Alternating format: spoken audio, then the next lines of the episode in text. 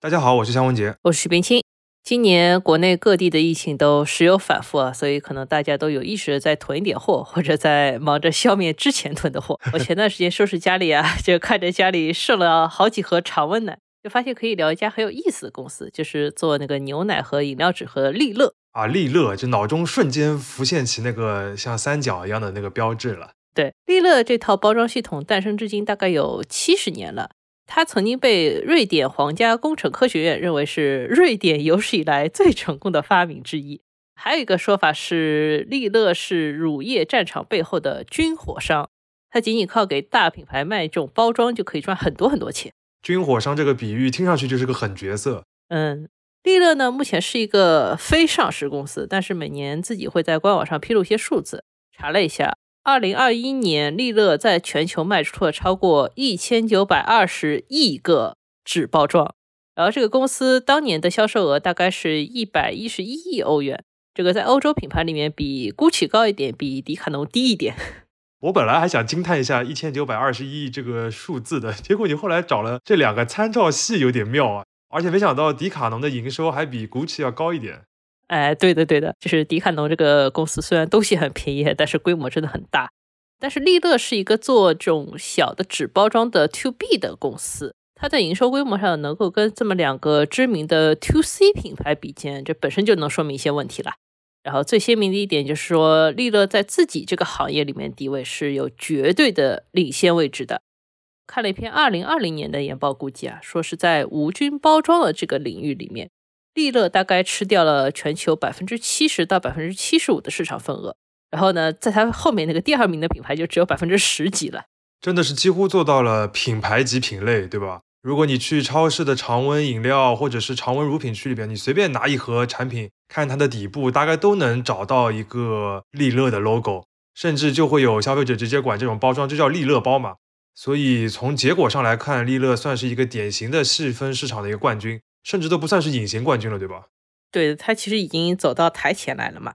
其实这样的市场地位和盛名，在所谓的供应商里面并不是很常见的。不管是从技术、规模、发展策略，还是说利乐引发的很多后续的市场竞争来看，利乐本身都是一家很值得了的公司。这期节目呢，我们主要就讲关于它的三个方面。首先是利乐的技术和商业模式是如何建立起来的。第二个就是利乐为什么会在中国变成反垄断法诞生的一个重要背景案例。最后就是经过了一些这么大的政策变化之后，利乐为什么还是这么厉害呢？那我们就开始吧。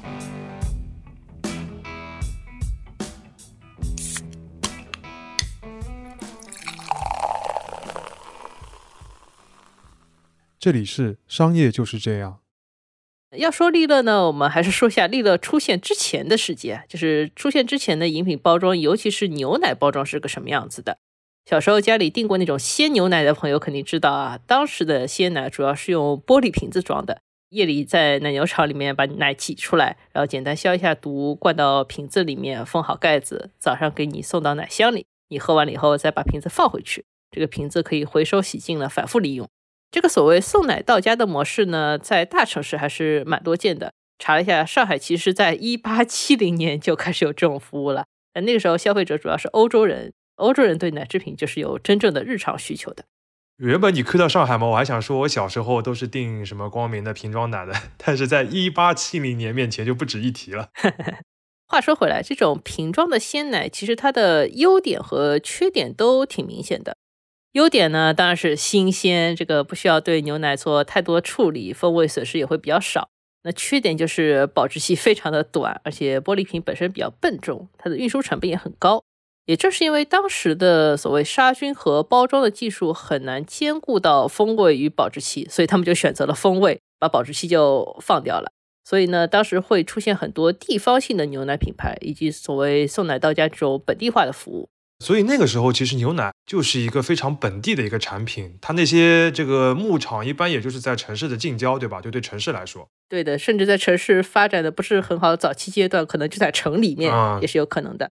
嗯，但是问题就是，全世界重要的那些消费城市呢，都变得越来越大。这个城市空间挤占了很多原本近郊的牧场空间，而城市本身的人口也变多了，它对于牛奶需求肯定是更大的。但是这个奶牛呢，距离消费者的距离却越来越远了。呃，如果你再用这种传统的方法去卖牛奶，这个运输成本和损耗率上面呢，就会变得很难负担。而且这种成交的牧场也肯定供应不上这么大的需求了。嗯，所以从保质期和成本这两个角度出发呢，这个理论上都应该去探索一些更好的食品的包装技术，包括杀菌技术。这个呢，就是利乐创始人，这个人叫鲁宾劳辛，他在一九二零年代提出的洞察。一九二零年代能够想到这一点的话，还是蛮领先的一个想法啊。嗯，他好像是在美国读书的时候看到了这个世界的发展，所以提出了这么一个洞察。但是很有意思啊，他虽然就是提出了这么一个很前瞻的想法，但是在他自己创业的前二三十年里面，其实并没有做这个事情。他其实盘了一家包装厂去做的，还是像面粉袋这样子很传统的包装，没有就像枕头一样的那种包装是吗？呃，不，他就是做面粉袋子。哦，但 是真正装面粉的袋子，OK。呃，真正装面粉的袋子。他其实是到一九五二年才跟他下面的工程师一起发明出来我们现在比较熟悉的这种利乐包的雏形，而这个雏形也很有意思啊，就是有一个拿过诺贝尔奖的大物理学家叫波尔，波尔说这个方案是数学问题在生活中的完美应用。波尔一个 教科书里的人物啊，这个包装的学术价值这么高的吗？还涉及到数学问题，也太难了吧？呃，这个其实主要是它在造型上面有些独创性。相信大家都吃过粽子，这个就比较好想象了。就是粽子就是一个所谓四面体的造型，这个利乐包最早的样子也就是一个四面体。但是如果你用一个纸筒来做，就是大家想象那个卫生纸卷里面的那个纸筒那个形状，把它变得软一点。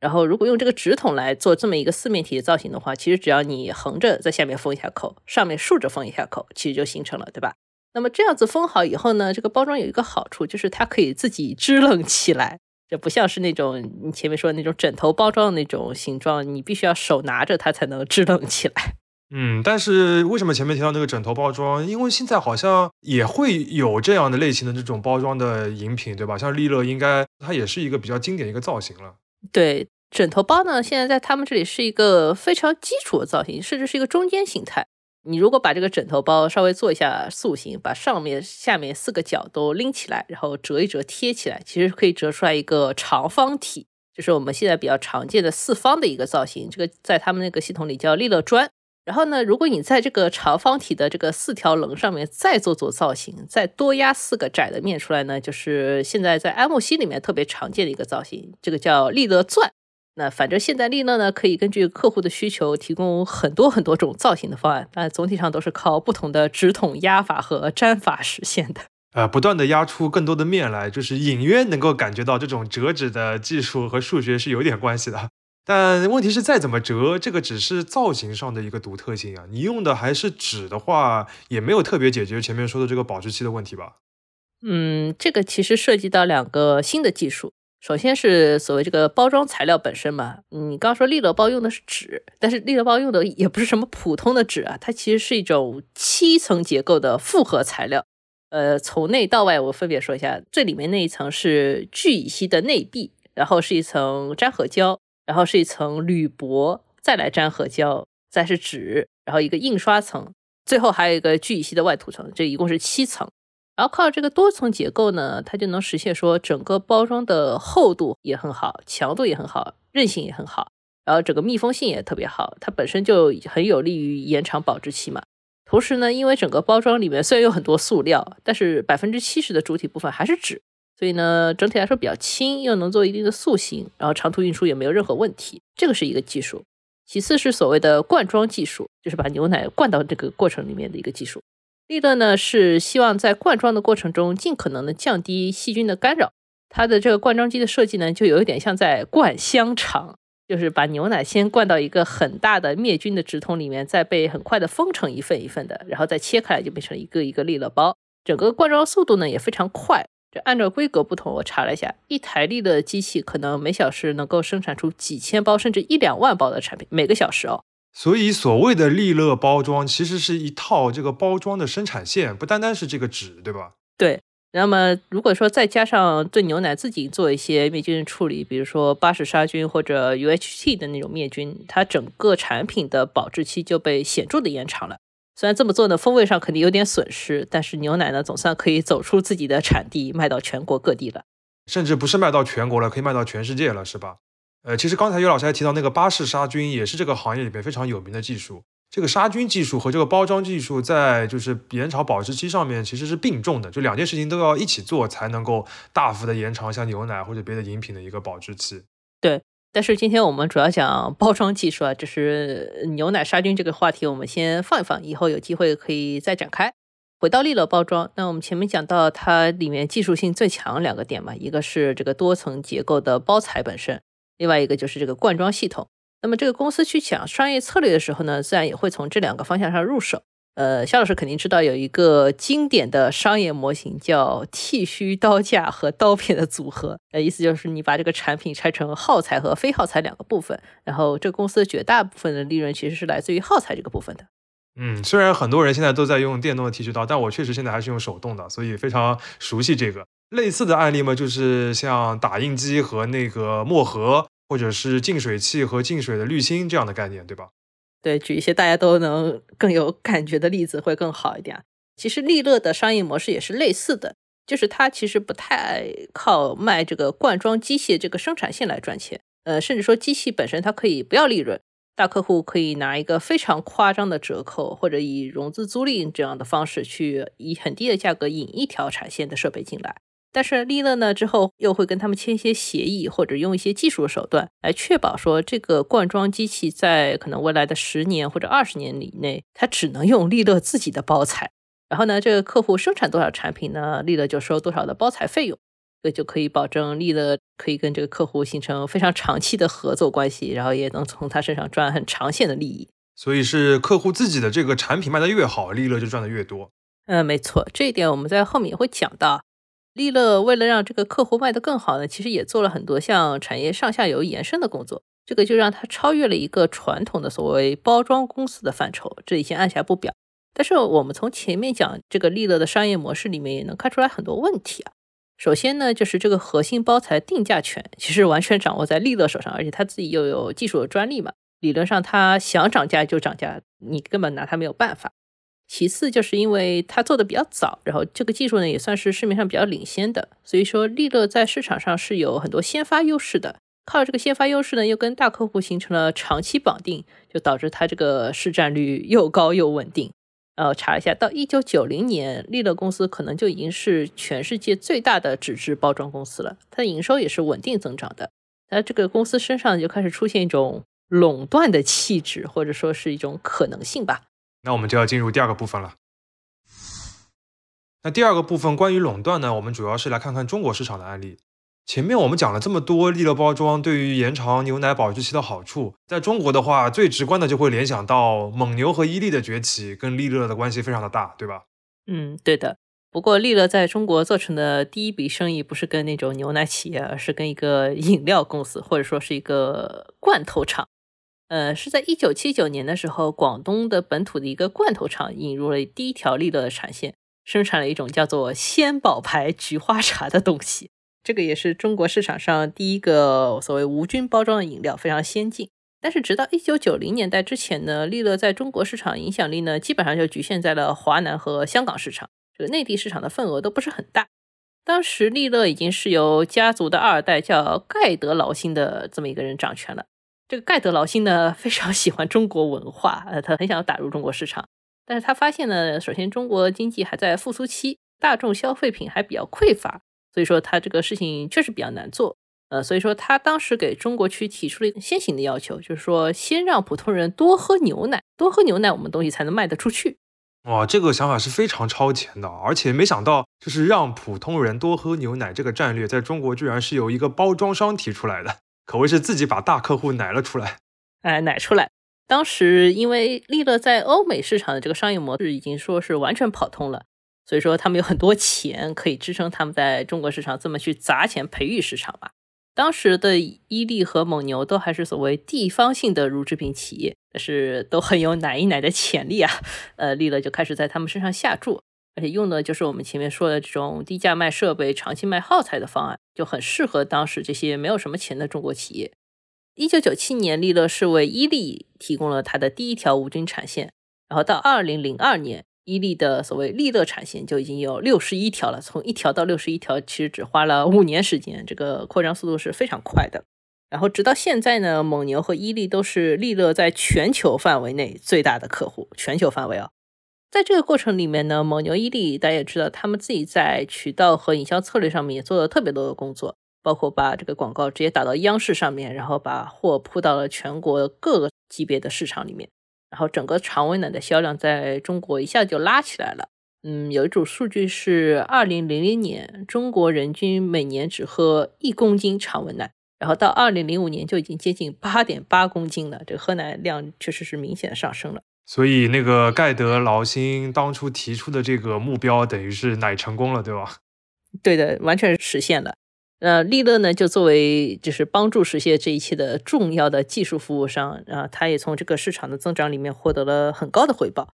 但是早期报道里面就是会广泛应用有一组数据，说是一小盒，说两百五十毫升的那种利乐装牛奶，如果它的售价是两块钱的话。那么其中有四毛五是利乐的包装费用，呃，这个还是从售价角度来看的。但是如果从整体的成本结构来看呢，这个利乐占比就更高了，大概能够占到一盒牛奶成本的百分之四十。哇，我们都知道矿泉水的主要成本是包装，没想到牛奶也是这么高。那这个利乐这个包装的生意也太好做了。嗯，那既然这么好赚钱，就不难想象啊，当时国内是有很多企业是特别想做类似于利乐这样的包装生意的，因为这个东西看起来也不是特别难嘛。这个想法呢，后来甚至吸引到了利乐自己人，就是利乐大中华区有两个高管，在二零零三年先后离开利乐，和一个叫做全林包装的山东工厂合作，他们准备自主创业。但是自己动手做了以后，就发现呢，利乐在这个生产流程里面其实设置了特别多的技术障碍。这个技术障碍有些很难破解，有些呢很难超越。很难破解的点呢，主要就是我们前面说利乐在包材上面有一些做法，它在包材上面加了一个所谓识别码系统。利乐的灌装机只有读到这个识别码才会去正常的工作。你想换用其他公司的包材，因为没有这个识别码嘛，就根本就转不起来。呃，很难超越的部分呢，主要是所谓设备精度问题。前面也提到了，这个利乐的灌装机，这个效率是每小时出几千包，甚至说一两万包产品的。它这个灌装和封包的速度都是所谓毫秒级的，非常快。如果这个包材本身图案印的有点不到位呢，这个机器转一会儿，有可能就把你这个公司的 logo 和产品名字切了一半，切的读不出来了，这个产品呢就可能报废了。利乐自己的体系呢，可以把这个精度控制得很好，报废率做到很低。但是你要作为一个创业企业追上这一点，就非常非常困难。这个就是大公司的一个先发优势了，因为你这个事情看上去原理很简单，但是难点就在于每一环，对吧？人家都已经打磨了非常久，呃，细节的精度非常高，再加上一些技术手段，然后价格壁垒的话，你要想打掉利乐，真的是非常困难的。嗯。这还算好的，就是所谓技术和工艺上的进步，你理论上只要花精力想办法，总归还是能缩短一点距离的。但是像识别码这种，就是它其实是一种明确服务于捆绑销售的策略，确实比较讨厌啊，很难打掉它。所以说，全林包装这两位潜力的高管就决定我们正面硬刚吧，就直接从知识产权的方向入手。通过向大众明确利乐这个做法是捆绑销售，然后把利乐当时在中国这几项重要的专利壁垒给拆掉，这个真的是釜底抽薪，literally 釜底抽薪是吧？哎，对，但是这个也涉及到一个很重要的时代背景，就是两千年代初呢，中国的商法还不是很完善，它当时呢能够用来讨论这个案例的一个法条呢，就是所谓的反不当竞争法，但是它适用范围又不是很广。所以这两位高管就去拜访了一个人，这个人是时任北京大学的经济法研究所所长，他也是中国反垄断法审查修改专家小组的成员。这个教授叫盛杰明，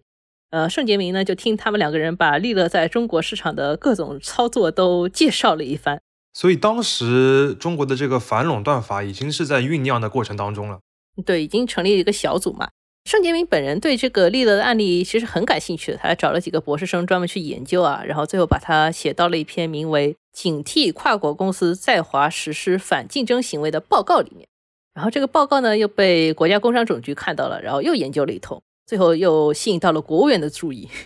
虽然这个一层层吸引到高层注意的这个细节我们不了解啊，但这个过程肯定是非常重要，也蛮不容易的。嗯。反正就是靠着这一系列立法的过程，然后包括一些案例的分析，到二零零八年反垄断法就正式出台了。到反垄断法正式出台前夜呢，利乐就通过传真告知自己的所有中国客户说，过去我们双方所签的合同中，所有涉及到违反反垄断法的条款自动作废，就是比法律提前了一步，把自己的一些做法就废掉了。然后到了二零一二年，国家工商总局还真的是以反垄断法为依据，他认定了利乐在华的六家分公司是滥用市场支配地位。然后这个案子是罚了利乐接近六点七亿元，当时是很高的一个数字。随后呢，利乐还发表声明称，虽然我们对这个结果表示遗憾，但是接受了这个处罚决定。嗯，感觉整个过程里面，利乐还是比较平静的接受了这个结果。虽然就是和这两年国内几个那个反垄断的罚金相比，这个六点七亿不算很多，但是整个包装行业其实并没有那么大嘛。所以，对于那个利乐来说，如果他吃瘪的话，那对于别的那些像全林啊等等的一些国内的公司来说，那就是一个很明确的市场机会了。嗯，对的。严格来说，利乐在二零一二年被处罚的原因，不仅仅是因为前面所说这个捆绑销售的问题，其实还是因为他跟客户有一个别的合作关系，就是客户如果大量采购他的包材，利乐还会给客户提供各种各样的所谓忠诚折扣和返利。那么这一套体系呢，就是进一步挤压了自己的竞争对手。然后为了讨论利乐这个忠诚折扣制度是不是实际上就会造成垄断的效果，国家工商总局的人还在做出这个处罚决定之前做了很多经济分析和逻辑推理，相当于有一个比较详实的准备，才最后下了这个处罚决定书。顺便一提啊，忠实折扣也是就是历时多年的另一个案子，就是所谓欧盟诉英特尔垄断案的一个核心争论点。英特尔案本身是二零零九年就有过一个判决了，但是在二零二二年初呢，还经历了一个反转，就是把那个罚金呢又给退回去了，这是一个很有意思的案例。关于这两个案例，我们在这期节目里面就不展开了，但是会在 show notes 里面给大家提供包括像处罚决定书以及一些行业分析之类的更详细的参考资料，感兴趣的听众朋友们就可以自取了。话说回来啊，就利乐被反垄断法管起来了之后，其实国内外的大小的包材公司都开始这个竞争市场机会了嘛。就我们前面提到的，其中呢就包括跟利乐比较类似的一个跨国的巨头叫 SIG，嗯，当然也包括像全林包装这样的本土的公司。从整体来说的话，之后乳制品和饮料公司就不再是一个完全和利乐绑定的这样一个状态了，甚至一个品牌下面不同口味的这个产品，完全可以是由不同的包装公司来出品的。对于这些那个做饮料的或做牛奶的公司来说，这肯定也是件好事嘛。就你引入了一些新的供应商，也可以降低一下自己的风险，也可以提高一下自己在整个供应链里面的一个议价能力。嗯，现在据说蒙牛就是同时用着利乐和你前面提到 SIG 以及全林包装三家的包材的。当然，全林这个公司后来是得到了一个比较好的发展，因为他们有所谓利乐系的高管嘛，然后打利乐也打得很出名。然后自身业务也还不错，所以后来吸引到了一些投资，还变成一家香港上市企业，现在叫分美包装。如果去查的话，会发现分美包装这两年的业绩不是特别好，但是还是比较稳定在增长，因为他们后来又拓展了很大一块海外业务。然后为了拓展海外业务呢，他们在二零一零年还跑去欧洲市场跟利乐打了一个类似的官司。然后这个官司打了八年，到二零一八年，终于让当时的欧洲专利局撤销了利乐的一项核心专利。怎么 吃饭睡觉，然后起诉利乐是吧？哎，呃，感觉他们打利乐的这个策略还是很明确的，就是走一个非常直接的这个法规的这个路线。但是可以想象，也耗了很多时间。你像前面提到的，在欧洲是一零年到一八年这个过程，你在中国的话，确实也是赶上了反垄断法的这样一个时代背景，所以说比较快的得到了一个有利于他们的结果，然后他们的这个切入的策略也比较得法嘛。其实不是很多公司都能耗得起这么长时间的一个重要的一个法律诉讼的。那既然利乐已经被作为一个反垄断的典型处罚了，那按照我们这个朴素的直觉来说啊，就这个市场的格局应该会开放非常非常多，对吧？甚至于说那个利乐应该没有太大的领先优势了。但是问题来了，就是利乐被反垄断法管过之后，这个市场好像没有特别大的变化，利乐还是这个市场上最领先的一个品牌，而且领先优势还是蛮大的。为什么呢？嗯，这个里面就涉及到很多原因啊，我们一点一点来讲。首先是为什么全林这个小的创业公司会选在二零零三年前后去打当时如日中天的利乐？其实我们当时介绍的时候漏了一点背景啊。当时中国市场对于像利乐这种无菌饮品包装的需求增长非常快，但是利乐自己出了一个什么问题呢？就是它的包材供应量不足，产量不足了。然后许多中小企业呢想用利乐包，但是拿不到这个材料，然后就导致他们损失很大。利乐呢自己又没有很及时的解决这个问题，所以才给了这些小的国内公司一个可乘之机。实际上呢，利乐也是从二零零四年就开始强化在中国本地的包材生产，然后一口气投了两个工厂，相当于说这个问题不算很难解决，纯粹是之前他自己不重视。我们都觉得，就是快速增长的市场里面，就是你东西不够卖，好像是一件非常凡尔赛的事情。但其实是对那个领先的公司来说，是个很大的危机。就是如果你没有跟上这个速度的话，有可能你就会出现一些问题。嗯，对的，这是第一点啊。第二点就是前面提到反垄断法。反垄断法主要限制呢，还是说利乐把灌装机和包材捆绑销售的这个模式？前我们提到忠诚折扣这个问题，其实不在反垄断法的法条的明确规定里面，还是总局去专门分析去确定的一个状态。但是对于利乐来说呢，这个原本这套方案就是它早期为了快速打开市场所用的一个策略。如果说这个企业在耗材上面现在有了一些别的替代方案，那它完全可以把这个利润重心回到这个设备上，因为这个设备本来价格就比较高嘛。像我们前面提到全林，以及最近申请在 A 股上市另一家国内的包材企业叫新飓风，他们这些国产的替代方案呢，都是不做设备的，只做包材。哦，所以他们用的机器还是用的是利乐的。对的，他们的目标就是我能进到利乐的机器里面，顺利的运转起来。那么，真正在市场上同时做设备和包材的，还是只有两个大的国际公司，一个是利乐，还有一个是 SIG。这个就导致了国内的公司在，比如说所谓的下一个竞争阶段，就是所谓设备阶段，依然是很被动的啊。所以，对于小的那些包材公司来说，原本可能觉得只要能上利乐的这个灌装机，能够正常的生产，然后成本上比利乐的那个包材更低一点，就算成功了。但其实这个思路的话，你这个市场的天花板就比较有限了。嗯，对的。第三个就是我们前面在讲到利乐商业模式时候已经提到了，它现在突破了所谓包装企业的这个范畴，往上游和下游都做了很多事情吧。先说下游的部分，其实就是利乐会为它的大客户开拓市场，提供各种各样的帮助。在利乐内部，据说有一个专门的市场服务部门，能够为各种各样的食品和饮料品牌提供个性化的支持。就是帮你研发一些新品。另外呢，利乐每年也会出像乳业指数这样的白皮书，然后帮助企业了解一些全球的消费趋势啊、技术升级趋势，然后帮助厂商可以对未来做一些预判。简单来说，就是大客户想开发什么新产品，或者想知道哪些新概念可能成为未来的这个消费趋势，都可以问利乐这样一个包装的供应商。嗯，对，它有点这里有点像咨询公司了。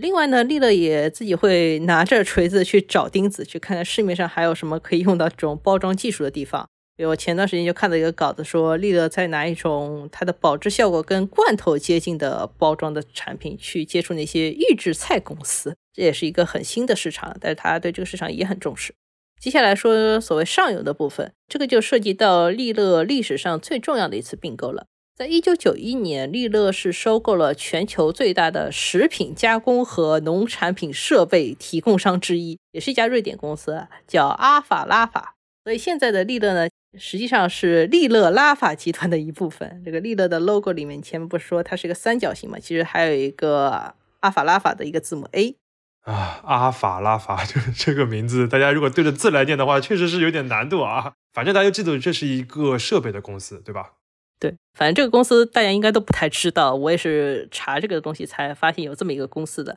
但他们其实，在特种设备领域是很专精的。这家公司最擅长做的是三个方向：第一叫热传导，第二叫离心分离，第三叫流体控制。然后只要是你的业务在这个三个方向上，那它的各种行业的解决方案都可以做，小到食品饮料，大到石油化工，什么都可以做。利乐的客户呢，主要就是所谓的乳制品和饮料公司嘛。那么其实像生产酸奶和奶油的过程呢，都会涉及到离心分离。那饮料呢，会涉及到所谓原料的混合；啤酒呢，也会涉及到冷却。那么这个阿法拉法公司呢，其实都可以参与到这些生产的环节里面去。嗯，这个是属于真真实实的隐形冠军了。就虽然跟利乐的这个包装没有什么关系啊，但是和利乐的客户都紧密相关。等于是一方面能够给整个集团贡献一块收入，另一方面也是跟客户更强的绑定了，进一步能够拿捏客户了，对吧？嗯，最后呢，利乐还有一个也是它先发时候就具备的优势，就是品牌价值。一般来说，to C 的公司会更加重视所谓品牌形象和露出这些问题嘛，而 to B 的公司呢，主要是靠客户口碑来拉生意的，或者是在客户圈子里面打广告。但是利乐呢，特别重视 to C 的品牌露出，比如说每个利乐包装上一定会找个地方印公司的这个 logo，不管大小。这个倒是现在各家都做的，只不过别的包装的 logo 有可能没有利乐那么知名了。呃，就是你看到也不知道是哪家做的。但是可能除了利乐之外，不会再有哪家包装公司会直接去做，或者说去投那种户外的广告和电视广告。这个是一个很有特色的策略。而且利乐还围绕这个广告的事情呢，研究出了两种非常有效的投放策略。一种呢是让，比如说蒙牛和伊利的利乐包产品直接在自己的广告里面出现，就是你利乐广告里面拿这瓶蒙牛的牛奶。另外一种呢，就是在客户打广告的时候呢，你紧跟一个利乐广告，比如说你伊利在央视打完广告，然后接下来马上贴一个利乐的广告。这两个思路呢，都是可以说借助比自己影响力更大的 to C 的品牌和产品来推广一个所谓的 to B 的品牌，但是效果上面是实现了双赢。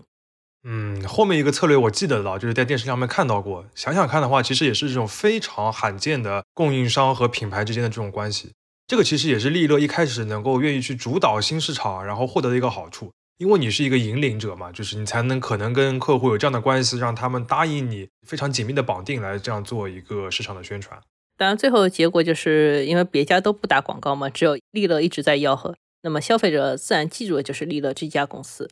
据说在利乐打完广告之后，竟然会有消费者专门去超市找利乐牌的牛奶。这个也说明了，所谓业务规模和品牌营销做到一定程度以后，像比如说利乐啊或者邦迪、乐高这样的品牌，就是有可能所谓品牌级品类，它变成一个小的品类的代名词。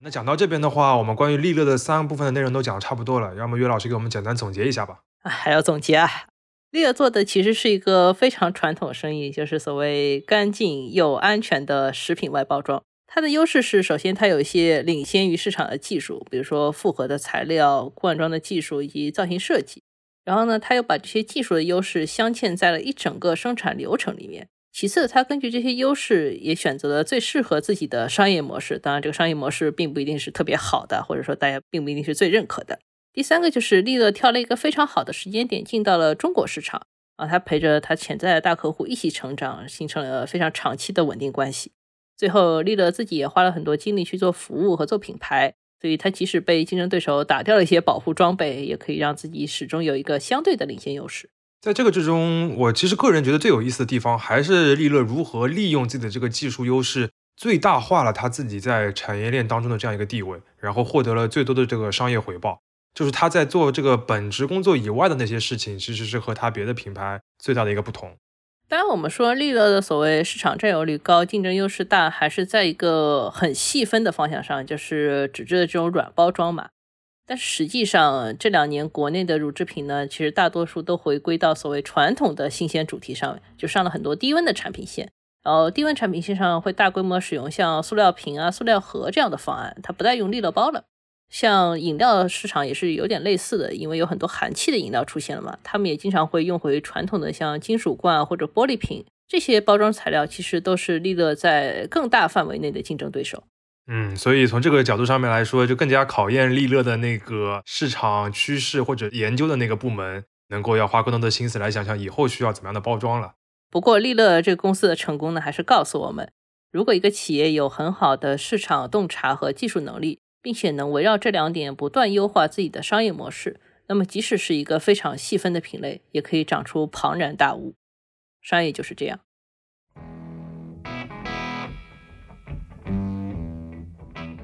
感谢收听这一期的《商业就是这样》。你可以在苹果播客、小宇宙、喜马拉雅、网易云音乐、QQ 音乐、荔枝等平台收听我们的节目。微信公众号“第一财经 e-magazine” 也会推送每期节目的内容。如果喜欢我们，欢迎你在苹果播客给我们五星好评，并期待你在各个平台与我们交流。尤其欢迎分享你感兴趣的话题。下期见。